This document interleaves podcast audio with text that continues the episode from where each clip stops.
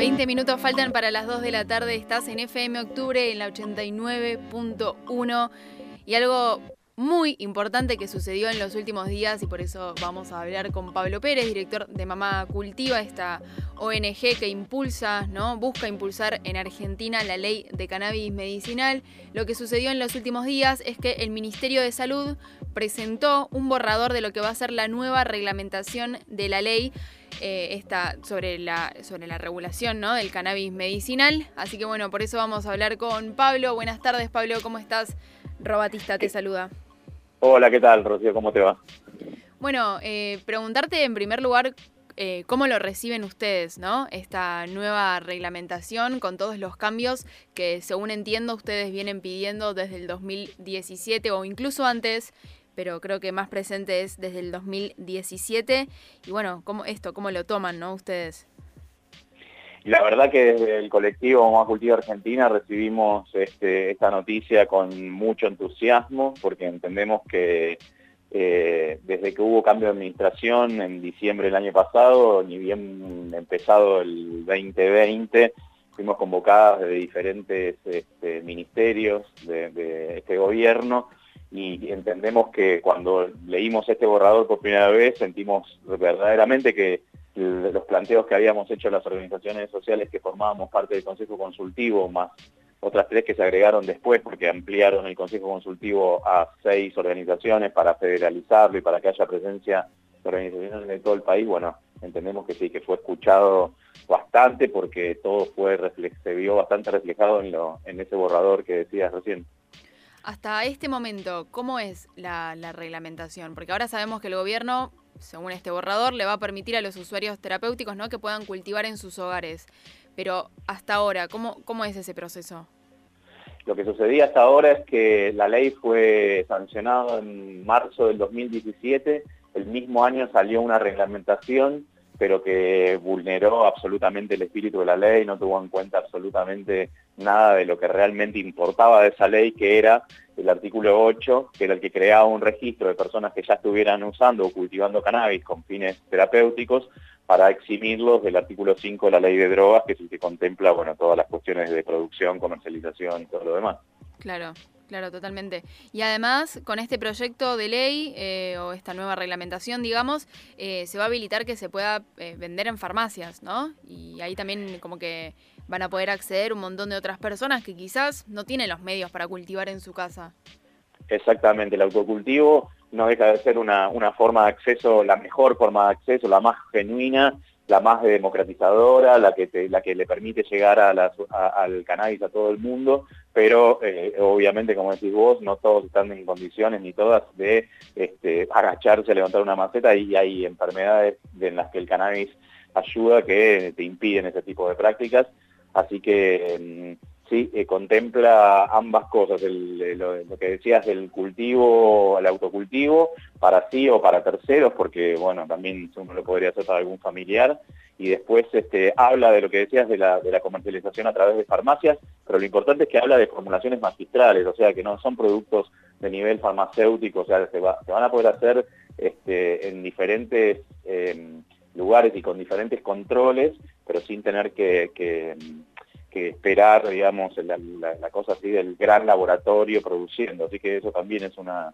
Que, también va a suceder, pero para entender un poquito mejor esto hay que irse un poquito más atrás y entender que la ley 27350 en realidad no es una ley eh, integral de cannabis medicinal, sino que es una ley, de investigación médico y científica. Entonces lo que se intentó buscar en esta reglamentación es este, darle solución a, eso, que, es una ley que es bastante, digamos, corta en ese sentido, pero que, bueno, con este artículo 8 bien reglamentado nos permitiría salir de la urgencia, por lo menos. ¿Y cómo va a ser, digamos, el proceso para aquellas personas que, como decías vos, cultiven para sí mismas o, para terceros, en el sentido de, obtener todos los insumos de una forma legal? Hablo no, de tierra, pero por ejemplo de, de las semillas, saber exactamente qué cultivar para que les haga bien, cómo eso ¿qué, qué proceso va, a tener?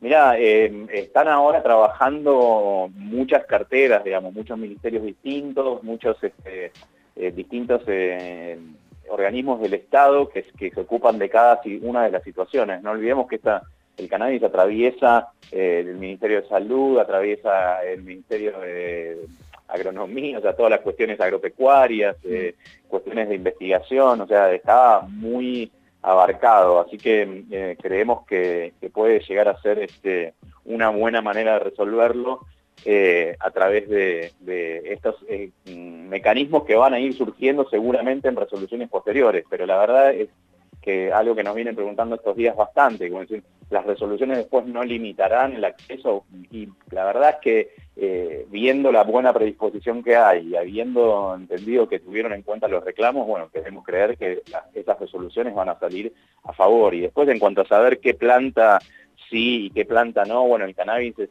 una planta que plantea muchos desafíos, ya que tiene, no sé, más de 5.000 variedades entre, entre las cruzas que hay de diferentes híbridos y que las terapias con cannabis implican una búsqueda muy personal de la cepa, pero no diciendo que esto es un problema y que complica mucho los tratamientos, sino que al revés, que bueno, que básicamente la mayoría de las plantas hacen bien, pero que quizás en algunas patologías más puntuales haya que hacer una búsqueda más personalizada.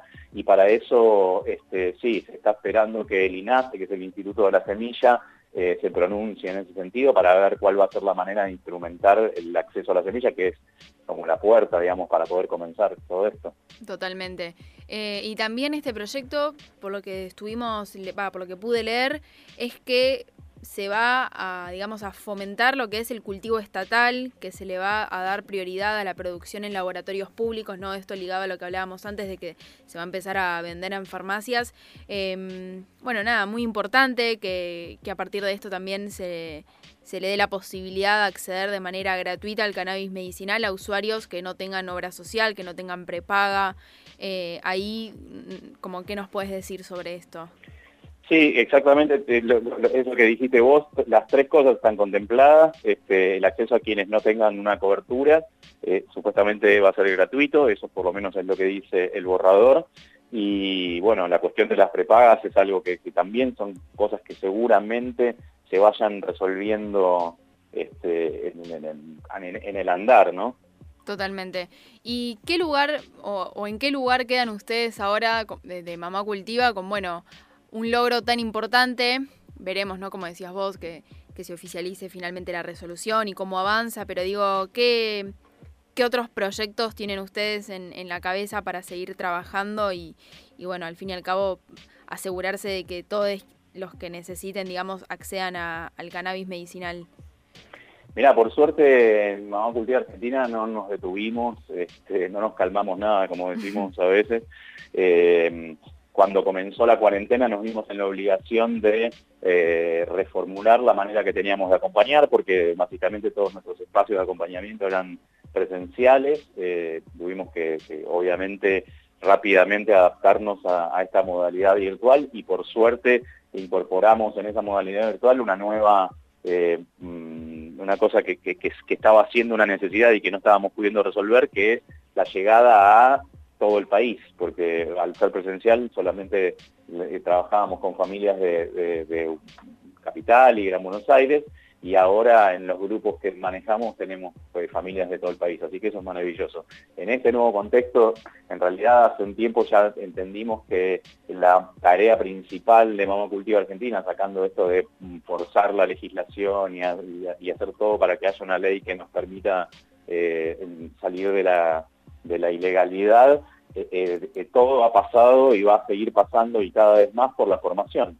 Entendemos que, el cannabis también plantea otro desafío en ese sentido, porque el saber es muy horizontal, estuvieron originalmente cultivadores y cultivadoras eh, transfiriendo esa información a las familias, y las familias hoy son quienes se encargan de, este, de, seguir expandiendo ese conocimiento. Así que eh, de eso se trata el trabajo principal de la Cultiva Argentina, que tiene que ver con la formación, tanto como para las familias y la sociedad, como para los cursos este, de capacitación para profesionales, y bueno, en este recorrido de ya en más de cuatro años hemos logrado eh, formarnos para poder formar, pero siempre de esta manera que, se decía horizontal y, entendiendo que el conocimiento circula y no es que baja como una línea directa, ¿no?